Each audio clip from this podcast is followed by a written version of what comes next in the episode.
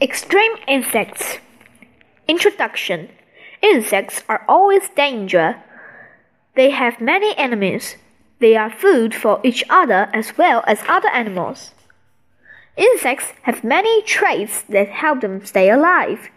These traits include size, looks, and weapons. Let's look at some of the extreme traits insects have that help them.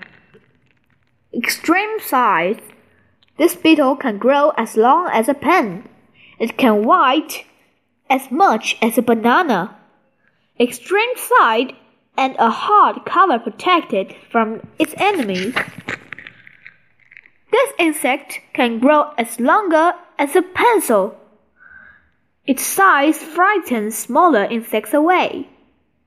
Animals don't eat it because they think it's just a big stick. Extreme lookalikes. Many insects look like other things. Their looks help them hide from animals that want to eat them. Some insects look like parts of plants.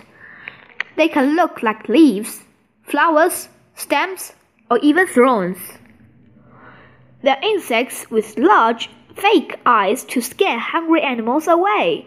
When scared, this caterpillar can make itself look like a snake. Extreme weapons. Some insects have extreme weapons to help them survive. Some of these insects use their weapons to get food. Others use their weapons to keep from becoming food. These insects dig a pit in the sand.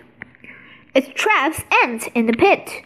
Then it grabs an ant in its large, sharp jaws. Yummy! This bug jumps on other insects. It stabs them with the sharp beak. It shoots out poison that turns it inside to goo. Then the bug sucks out the goo. Slurp!